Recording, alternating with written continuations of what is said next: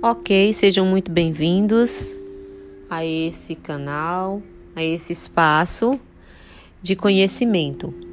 Aqui quem fala é a professora Cristina de História é, e vamos hoje falar sobre as grandes navegações, especialmente de um navegador chamado Bartolomeu Dias, não é? O Bartolomeu Dias sabia que ultrapassar o Cabo das Tormentas não seria fácil mas a riqueza do Oriente valia o risco.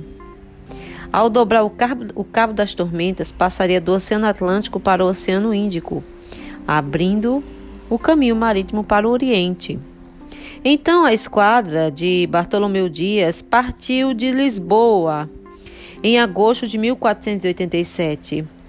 Mas aí ele só avistou o Cabo das Tormentas meses depois, em janeiro de 1488 enfrentou tempestades e raios. E após algumas tentativas, atravessou o trecho mais ao sul do continente africano. Depois de dobrar o Cabo das Tormentas, Bartolomeu Dias, não satisfeito, avançou em direção ao Oceano Índico.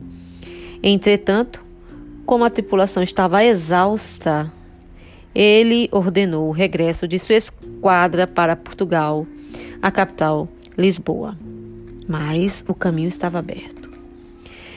A partir desse dia, então, o Cabo das Tormentas trocou de nome. Passou a se chamar Cabo da Boa Esperança. Mas apesar de todos os esforços de Bartolomeu Dias para conquistar o Cabo das Tormentas a ponto de transformá-lo em Cabo da Esperança, não chegou até o fim. A tão sonhada conquista do Caminho das Índias só veio com Vasco da Gama, em julho de 1497. Ele saiu de Portugal e, finalmente, em maio de 1498, chegou a Calicut, na Índia. Ou seja, o tão sonhado objetivo do rei de Portugal, da coroa portuguesa, de encontrar um novo caminho para as Índias, contornando a África e o Cabo das Tormentas, não ficou para o nosso conquistador Bartolomeu Dias.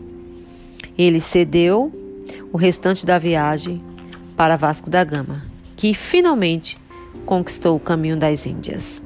Mas o grande navegador que se lançou mar adentro, que se lançou no Oceano Atlântico e que conquistou o Cabo das Tormentas foi Bartolomeu Dias. Espero que tenham gostado. É, vocês podem comentar, podem pesquisar, podem é, trazer mais ideias para as nossas aulas.